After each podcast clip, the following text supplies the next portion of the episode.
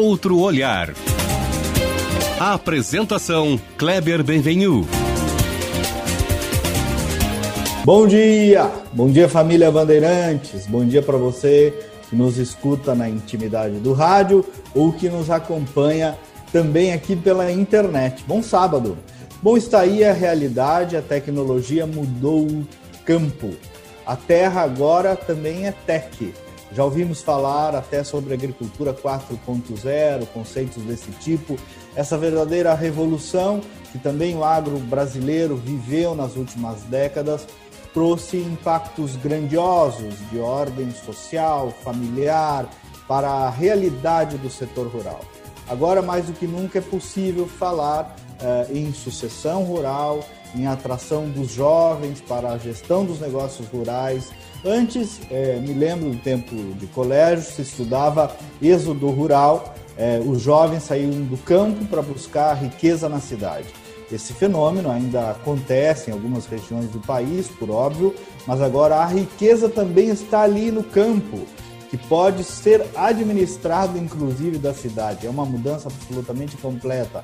A nova geração de herdeiros do campo herdará uma realidade completamente diferente. Herdeiros ou vocacionados para o campo. Se fala muito do agro no Rio Grande do Sul, mas muito pouco desse aspecto do jovem no agro. É, por isso, a pauta merece um outro olhar, que é justamente o propósito do nosso programa. O agro é forte, mas precisa continuar sendo forte, e isso passa pelas pessoas que cuidarão dele nas próximas gerações. Eu sou o jornalista Kleber Benvenu e nos próximos 30 minutos eu converso com o produtor rural, advogado e assessor da presidência do Sistema Farsul, a Federação da Agricultura do Rio Grande do Sul, o Luiz Fernando Pires. O Luiz Fernando tem 33 anos, representa a Farsul no Legislativo, vive o agro na vida e também institucionalmente foi presidente da Farsul Jovem, é advogado, como eu disse, é, filho e neto de produtores rurais. Eu tenho agro na veia da família, como herança, como tradição e também agora é, institucionalmente. Bom dia, Luiz Fernando, tudo bem? Obrigado por estar aqui conosco.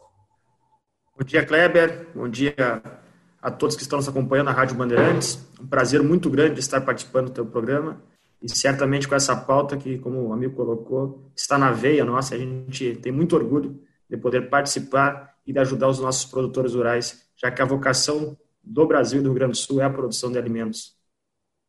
Verdade.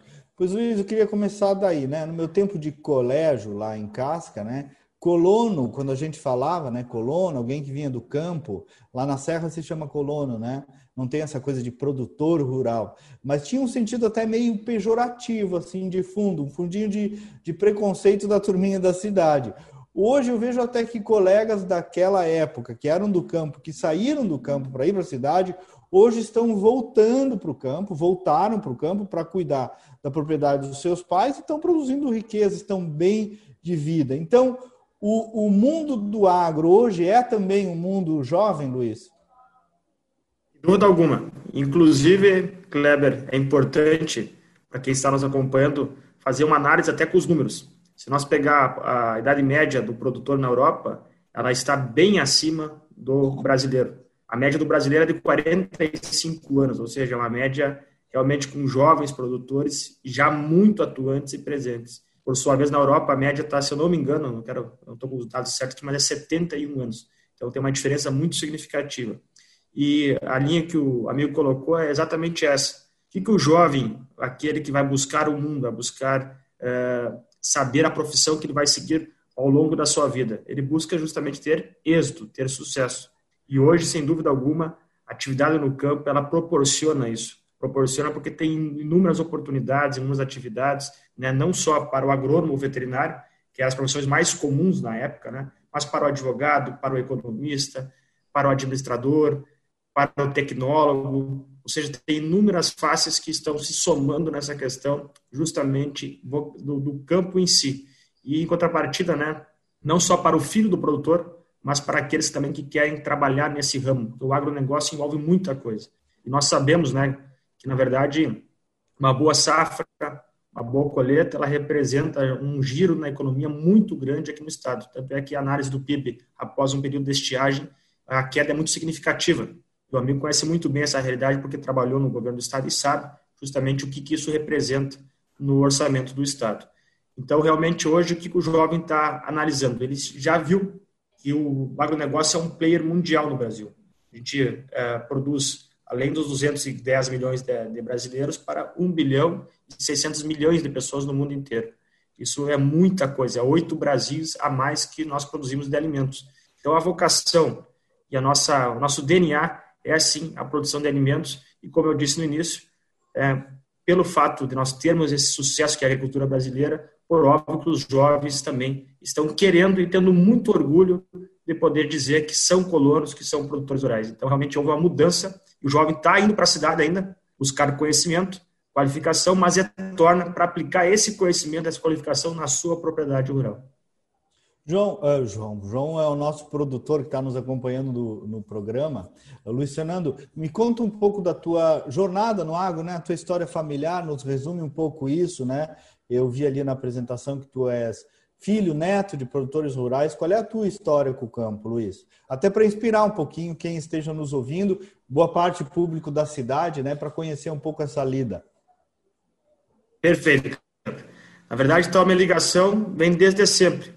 Como está na, na, na, minha história, eu sou filho e neto de produtores rurais, ou seja, tanto pela parte do meu pai como da minha mãe, são todos oriundos do campo.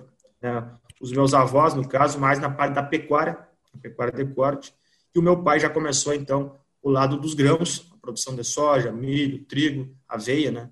Então, ele já faz hoje a questão da, da parceria agricultura e pecuária, né, a integração lavoura e pecuária, que é muito usado o termo esse técnico por nós produtores rurais.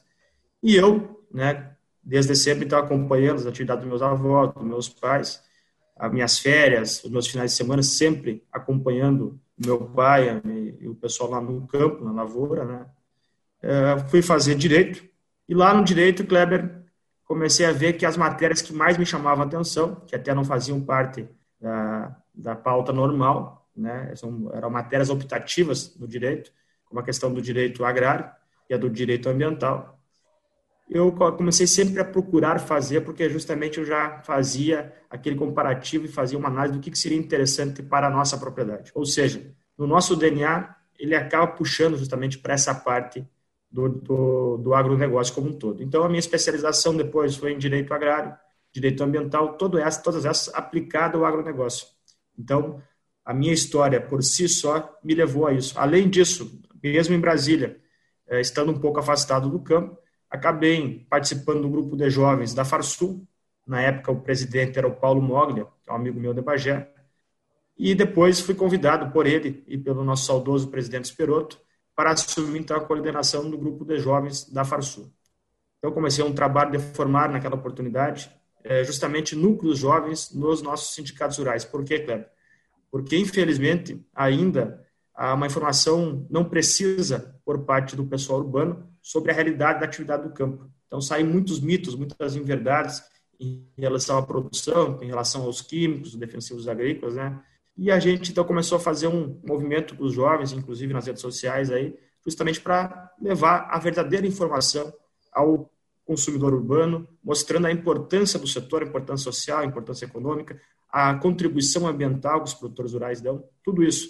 Foi um trabalho que eu comecei a fazer formando núcleos jovens nos sindicatos rurais, nós temos 138 sindicatos rurais, e eu comecei então a fomentar a criação de núcleos jovens também, já visando a ideia de que não apenas a continuidade da produção nas propriedades rurais, com jovens capacitados e qualificados para fazer a gestão da propriedade, mas também que nós tenhamos líderes empresariais, líderes do setor, representando no sindicato, nas cooperativas, as multinacionais e, por que não falar, né, Kleber, também, no meio público, através de vereanças, através de secretarias, para ter pessoas que realmente conheçam, de fato, o homem do campo. Então, essa foi a minha atividade e depois de um tempo, fui convidado pelo nosso saudoso Esperou também para fazer um trabalho na parte jurídica ambiental e depois de um período ele me disse, não, Luiz Fernando, eu quero, tem um trabalho também interessante em Brasília, eu tive a oportunidade de acompanhar o deputado Covatti, deputado Reis, né, hoje senador, e a senadora Ana Amélia, na construção do novo Código Florestal. Então, ele me convidou para fazer também essa parte institucional parlamentar, de acompanhamento das pautas do setor junto à Assembleia Legislativa do Estado do Rio Grande do Sul e também no Congresso Nacional junto aos nossos deputados e senadores. Agora, uh, Luiz, tu falasse aí de um ponto importante, né? E eu percebo na tua jornada, e foi isso que me chamou a atenção e que eu pedi para te convidarem. Tem um, tem um trabalho aí de catequese, digamos assim, sobre a importância do agro e, e, da quebra de alguns preconceitos que tu identificaste bem, alguns preconceitos urbanos, outros de fundo até político, ideológico, né, que precisam ser desmistificados. O Francisco Turra, que tu conheces bem, né, ex-ministro da Agricultura, ele diz: o produtor rural é o maior ambientalista que existe, né? Para desmistificar um pouco aquela história de que o produtor é um devastador da natureza. Mas é ainda, João uh, Luiz, uma consciência que precisa ser criada, precisa ser repetida. É um pouco essa catequese aí que eu vejo que tu, tu e a Farsu, enfim, também se esforça para fazer com uma linguagem jovem, né, Luiz? Para que que percebam essa verdade, né? Porque é uma grande fake news essa história de ligar o agro à destruição ambiental, né? Perfeito, cara. Inclusive, eu quero ressaltar para os nossos ouvintes, para quem, quem, está nos acompanhando, que, na verdade, esse trabalho é um trabalho que precisa ser mais intensificado. De que forma? Nós vimos também que materiais escolares, nas escolas, nos grandes centros, chegam muitas desinformações. Inclusive, os professores é, não estão sabendo justamente passar aos seus alunos o material que retrata a realidade do nosso Brasil e do nosso Estado. E, e, até os números recentes que a própria Embrapa tem disponibiliza, inclusive com imagens de satélites da própria NASA, ou seja, não são a Farsul que está dizendo, são, são dados oficiais pela NASA e pela Embrapa aqui no, no Brasil, coloca que 65% do território nacional é conservado com matas nativas e florestas. Além disso, desse percentual, eh, nas propriedades rurais, 25% está com matas ou vegetação nativa. Então, a fala do nosso ministro Tua, que é brilhante, que eu sou um fã dele, né, foi exatamente nessa linha para colocar claramente o que se baseia. Além disso, a questão do manejo do solo, o plantio direto, que é uma, que é uma ferramenta que foi desenvolvida aqui no Brasil há mais de 30 anos, justamente trouxe essa questão de, da preservação do solo e nós estamos conseguindo esses números de produção porque nós investimos muito no solo, fazemos a rotação de cultura, comida e coisa, para melhorar essa produção nossa. Então, tem tudo a ver com isso. Nós temos aqui uma legislação, né, Kleber, das mais exigentes e mais restritivas do mundo. Nós temos uma, preservar as APPs, que são as áreas de preservação permanente, temos a reserva legal, que nenhum outro país tem. Então, tem uma série de coisas que muitas vezes não chega essa questão no público urbano. E nós, através dos jovens, através das redes sociais, estamos buscando fazer vídeos, fazer uh, apostilas, material uh, informativo. E também agora, Kleber, eu quero comentar contigo, com nossos ouvintes, nós estamos pensando em criar os agrotubers, justamente para usar uh, também esse mecanismo. Agro, agrotuber, tem os youtubers, agrotuber, o agrotuber. Muito bom, muito bom. É, para ter jovens falando uma linguagem simples, direta, mostrando Bacana. e desmitificando esses mitos que o amigo acabou de dizer e com uma linguagem bem simples para que o, o, público urbano, principalmente quem está fazendo ali o ensino médio, vai fazer vestibular, que tem uma imagem distorcida, ele possa, se tiver interesse, acessar uma, um, um, documento, né, um material que seja informativo, ao mesmo tempo uma linguagem que ele goste e queira, de, fato, ter o interesse em ver a fundo como é que é a nossa produção e como é que é a questão dos mitos em relação ao nosso agro. É, e tem por trás aí também é, um, uma, uma herança cultural né, em torno do agro, em torno da parte produtiva, de negócio, de geração de riqueza. O agro tem toda uma herança cultural, de costumes, de raízes históricas, do DNA do próprio gaúcho, do, de grande parte do próprio povo brasileiro. Então tem todo um valor aí familiar, histórico, né, que está por trás da história civilizacional do Brasil é, que não pode ser desprezado e maltratado e tem que ser preservado. E que bom, uh, Luiz, ver a Farsul preocupada com isso, né? Também com essa é, com essa formação cultural aí em torno da importância da área, né? De não desprezar o que é nosso, né? De não desprezar nossa riqueza também cultural, né? Luiz, eu te perguntar outra coisa, vi que tu falaste aí da tua, da tua família, né? Uh, e ia te perguntar isso, eu também lembrei lá do meu tempo de casca, né? Uh, tu percebes que uh, as famílias estão se profissionalizando, caiu a ficha de organizar sucessões rurais, estão formando filhos gestores, estão se preparando para essa sucessão. O sistema ainda é muito modelo antigo, em que o velho cuida lá e os filhos não, não têm uma interação. Isso também evoluiu, Luiz, dentro das famílias rurais? Com certeza evoluiu e está evoluindo, claro. É uma evolução permanente realmente hoje nós temos que falar em sucessores e não herdeiros, né? Porque a gente precisa justamente estar sintonizado ao negócio.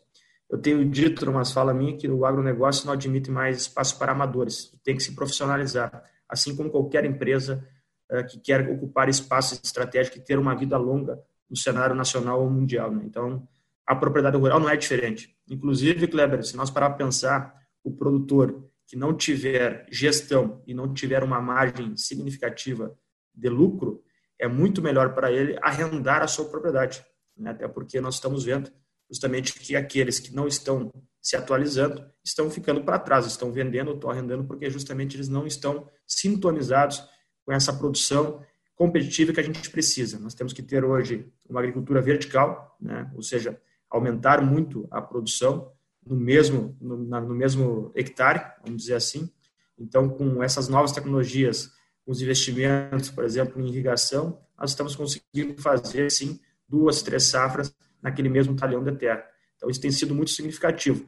E os jovens, eles estão, isso é importante colocar para quem está acompanhando, Kleber, eles já estão nessa nova geração das tecnologias. Então, é muito mais fácil eles inserirem na propriedade passarem aos seus colaboradores justamente isso do que os nossos pais e avós, que são de outra geração, eles não têm essa familiaridade com o que está sendo novo aqui, que é, é usado. Ah. E até tem uma fala do presidente da John Deere, que ele coloca que hoje, eh, na grande maioria das propriedades rurais, o colaborador ou o próprio proprietário, ele uh, usa apenas 40% do potencial daquelas máquinas. Então, a gente tem que avançar muito justamente nessa linha. E nessa linha que tu colocaste, da importância de nós termos sucessores, é a ideia não de tomar o espaço do pai ou do avô, do avô, mas sim dar ao lado, trabalhar em conjunto a ideia de empresa rural. Então, o jovem vai buscar a formação, qualificação, e ele está se inserindo no negócio da família, agregando renda, agregando trabalho, justamente e inserindo essas novas tecnologias. Então, isso é um trabalho que está acontecendo muito ao natural, né? E nós estamos vendo que tem muitos exemplos, não precisa sair do, do Rio Grande do Sul, tem muitas empresas familiares aqui que estão crescendo, pegando mais áreas, aumentando a sua produção, justamente trabalhando os pais, os filhos em conjunto, justamente nessa linha e, usando todos os critérios de planejamento e gestão que uma empresa eh, de grande porte tem usado aí. E Luiz, hoje é possível administrar o campo em conciliação, estou falando agora do gestor, né? É, é, possível administrar o campo em conciliação também com uma vida urbana, né? Já foi aquela ideia de, de, de que a vida precisaria ser 100% rural para quem quisesse viver do campo, né? Isso já, já é do passado, né? Certamente, Kleber. E já tem, por exemplo, propriedades, é, nessa linha que tu colocaste, propriedades rurais, fazendo cotas, criando ações entre os, entre os donos, entre os proprietários, e colocando um gestor né, da empresa, da, né, justamente para fazer esse dia a dia mais no campo. E, o, e, os proprietários trabalhando mais no macro, fazendo as grandes decisões e fazendo a gestão do dinheiro. Mas aquele dia a dia que exige estar alguém junto aos colaboradores, trabalhando e fazendo aquele trabalho da propriedade, já com uma, uma gestão profissional, já tem alguém específico dos teus colaboradores para fazer isso. E muitas vezes não precisa ser filho ou proprietário da, da, da área, mas sim um técnico ou um profissional capacitado que é o gestor da propriedade para esse, para esse dia a dia, inclusive da relação com os colaboradores. Luiz, agora eu vou fazer uma pergunta bem de, de guri urbano, assim, mas eu sei que, que é o caso de grande parte dos nossos ouvintes, para mergulhar um pouco nesse universo. Nos explica um pouco a diferença da realidade entre uma propriedade que trabalha pecuária e outra que trabalha o cultivo de produtos agrícolas, agricultura. Tu disseste aí que hoje também várias já estão trabalhando as duas coisas. Como é que é esses dois universos aí, da, da pecuária e, e, e da produção de sementes e de alimentos? Perfeito. Na verdade, uh, e o amigo foi muito feliz quando colocou que está no DNA nosso, da cultura, inclusive nas, nas mais belas músicas gaúchas, é a descrição do homem do campo, do trabalhador do campo. Na verdade, a pecuária também ela uma evolução. Então, nós, nós tínhamos aquela pecuária mais tradicional, aquela pecuária extensiva de campo nativo, esses campos bonitos que nós temos, e nós temos uma pecuária hoje de precisão, que nós chamamos, que também investe muito, porque nós temos que ter uma boa sanidade do animal e muita oferta de comida para ter ganhos de peso e ganhos de produção na pecuária. Então, tem pecuárias hoje, eu vou citar o exemplo, por exemplo, da Fazenda Pulquera, em São Cepé, a minha amiga Fernanda Costa Bebe, lá com a família dela, que ela faz uma pecuária lá com pastagens, com, com, com uh, rações no, no, próprio campo, assim, aberto mesmo, ela colocou aqueles coxos de alto consumo, por exemplo, e lá ela faz uma pecuária muito bem feita, inclusive ela, ela, a carne dela já está nos melhores restaurantes de São Paulo, de Porto Alegre, né, uma carne premium que nós chamamos, e ela faz um trabalho então numa pecuária de, de precisão. Então já é uma pecuária muito mais avançada daquela mais tradicional que nós tínhamos no passado. Mas a diferença que tu colocaste para a lavoura é que na lavoura, por exemplo, nós temos hoje, no caso de quem está com uma alta tecnologia, com, pivôs, duas, três safras no ano. Ou seja, a gente planta, por exemplo, aqui na minha região, milho no cedo. Aí tu colhe o milho agora em janeiro, início final de dezembro. Já planta o soja safrinha. Tu colhe soja safrinha em maio, tá? E já planta alguma outra coisa até agosto, né? Ou seja, tu consegue fazer duas, três safras no mesmo talhão de terra ao ano. Isso aqui é o que é uma intensificação da produção. No produtor normal de grãos que não tem pivô, ele consegue fazer duas geralmente aqui na, no Rio Grande do Sul, na região norte, que pega Marau, por exemplo, que o amigo vai ter muita familiaridade, é o soja ou o milho e o trigo posteriormente, ou a cevada no inverno.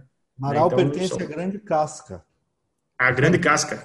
Tá certo? Tá certo. Marau, Passo Fundo, Guaporé, todo mundo ali pertence à grande casca. Desculpa te interromper, pode continuar. Não, mas perfeito, perfeito. Aquela região eu gosto muito, até o meu irmão está plantando em Coxilha, que é próximo de vocês ali, ah, perto de Passo Fundo. Tem boas terras em é, Coxilha.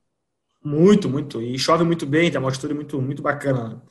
E a integração lavoura-pecuária que eu comentei, que eu comentei Kleber, é o, é o seguinte, o produtor ele tem área de lavouras, principalmente no, no, no verão, ele planta, por exemplo, soja, milho agora, e no inverno ele faz pastagens, ou de azevém ou de aveia, geralmente.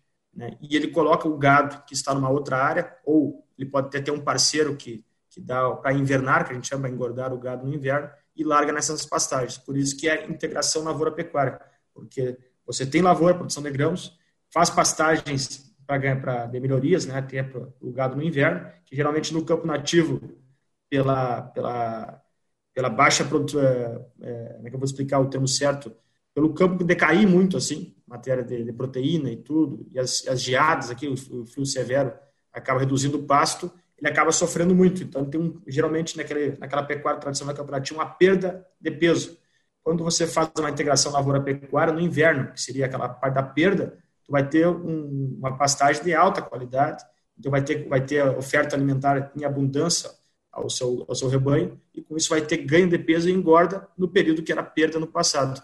Por isso que a integração lavoura-pecuária encaixa muito bem para o pecuarista que migrou para a lavoura ou para o pecuarista que tem uma parceria com o lavoureiro. Então, por isso que é, o, que é a diferença que existe hoje e essa, essa aliança, e até uma frase que está na Expo Inter, em cima da, da, da, da Farsul, da Farsul no Parque Esteia, que fala do Assis Brasil, que a lavoura e a pecuária são, são duas irmãs inseparáveis, justamente porque há um, um, ganho significativo e essa aliança tem bons frutos. Eu digo isso de carteirinha porque meu pai faz muito isso há 44 anos já, Kleber, e graças a Deus sempre cresceu na, na, na sua propriedade, na sua gestão, justamente unindo a lavoura à pecuária e nos anos de dificuldade de preço ou que tem estiagem, assim, a pecuária sempre segurou, a segurar as pontas, vamos dizer esse termo aí. Muito bom aí, aulinha grátis para a turma da cidade sobre lavoura, sobre pecuária. O guri entende, tia, não é só um institucional e um especialista em direito agrário, não, hein, Luiz? Muito bom, muito bom te ouvir. Eu queria nos encaminhando para o final, Luiz, e aproveitando o teu conhecimento e o teu jeito de olhar, ouvir um pouco um, uma avaliação tua sobre o panorama do agro brasileiro, né, sobre a gestão da ministra Tereza Cristina, do presidente Bolsonaro, enfim, mas para além das questões políticas, o momento do agro brasileiro, alguns dos principais gargalos, desafios, nos dá um follow aí uh, do agronegócio no país. Perfeito. O momento é muito bom. Eu sou um otimista, viu, Kleber? Sempre acredito muito. E mesmo nós, o setor do agronegócio, mesmo na pandemia, a gente não parou. A gente continuou produzindo, os supermercados ficaram abastecidos, produzimos, como coloquei no início, para vários países. Hoje está perto de 200 países que o agronegócio brasileiro exporta os seus produtos. Né? Os preços estão muito bons, né? os preços realmente têm causado um certo uh, uh, estímulo aos nossos produtores. Né? Então, realmente, a gente está num momento ímpar, eu diria, e onde o produtor está querendo investir cada vez mais justamente para adequar o seu negócio a esse mundo competitivo. Além disso, a ministra Tereza Cristina Uh, Teresa Cristina, justamente com o presidente Bolsonaro, tem feito um trabalho muito bom nessa área internacional, abrindo novos mercados, indo junto aos continentes asiáticos, a China e a Índia principalmente, uh, buscando esse espaço. Foi ao Oriente Médio, ou seja, está se construindo justamente esse trabalho para que a gente possa cada vez mais atender essa demanda mundial por alimentos. Isso é muito importante. Nós temos que ser muito pragmático no mercado internacional, esse é o termo certo, A gente tem que saber é, separar, por exemplo, as questões ideológicas, China, essa guerra comercial China e Estados Unidos, os dois são é, parceiros comerciais importantíssimos para o nosso Brasil e a ministra Teresa Cristina tem sido muito hábil na condução desse espaço. Então, o momento é muito bom para o nosso setor e eu tenho certeza que vai se avançar cada vez mais, como eu disse, até pelo aumento que nós temos previsão aí da população mundial, vamos chegar aí daqui a, 30, 40 anos a, 2, a 10 bilhões de habitantes, muito naquele continente asiático ali, e o Brasil vai ser um dos que vai conseguir atender esse aumento pela demanda mundial de alimentos. Então, realmente, o momento é muito bom para isso. O Rio Grande do Sul, infelizmente, o ano passado passou por uma estiagem muito grave. Tivemos prejuízo no soja, prejuízo no milho, no próprio trigo, pelas geadas no tarde, acabou prejudicando. Então, ou seja, tivemos prejuízo muito severo. Mas eu estou otimista, porque esse ano marcava um laninha, que para quem tá, está nos escutando seria um período de estiagem aqui para, para o sul nós estamos tendo, graças a Deus, até então, chuvas muito boas. Isso tem desenvolvido muito bem as lavouras de verão, principalmente a da soja, e nós acreditamos sim que vai ter um bom campo aí para nós ter uma produção e com isso fomentar e aquecer a economia aqui no Rio Grande do Sul. Então, realmente as perspectivas para nós são ótimas. E, e, finalizando, Kleber, só para colocar em questão da infraestrutura, nós temos que avançar muito nessa questão da infraestrutura ainda, nas, nas rodovias, hidrovias, ferrovias. Aqui nós, nós, temos um espaço estratégico para isso. O ministro Tarcísio tem feito um bom trabalho, mas temos que avançar muito e, além disso, fazer as reformas, né, Kleber? Reforma administrativa, reforma tributária, para reduzir o custo do Brasil e, com isso, nós ter mais competitividade. Aí nós estamos com um atraso de 30 anos, né? pelo menos. Luiz Fernando Pires, produtor rural, jovem, advogado, assessor da presidência da Farsul. Conseguimos aí, Luiz, que era o que nós queríamos emprestar, um outro olhar para o tema do agro. Te agradeço. Bom sábado aí para ti. Obrigado por ter estado conosco. Eu agradeço. Um ótimo sábado. Sempre um prazer estar com o amigo e sempre à disposição para poder conversar sobre o agro que nós amamos e defendemos tanto. Né? E que bom ver talentos e líderes jovens surgindo no Rio Grande do Sul. Isso é importante demais. O programa é produzido pelo futuro jornalista João Vargas e coordenado pela Critério Resultado em Opinião Pública. Nós voltamos no próximo sábado com mais um outro olhar. Bom dia, bom final de semana e até lá.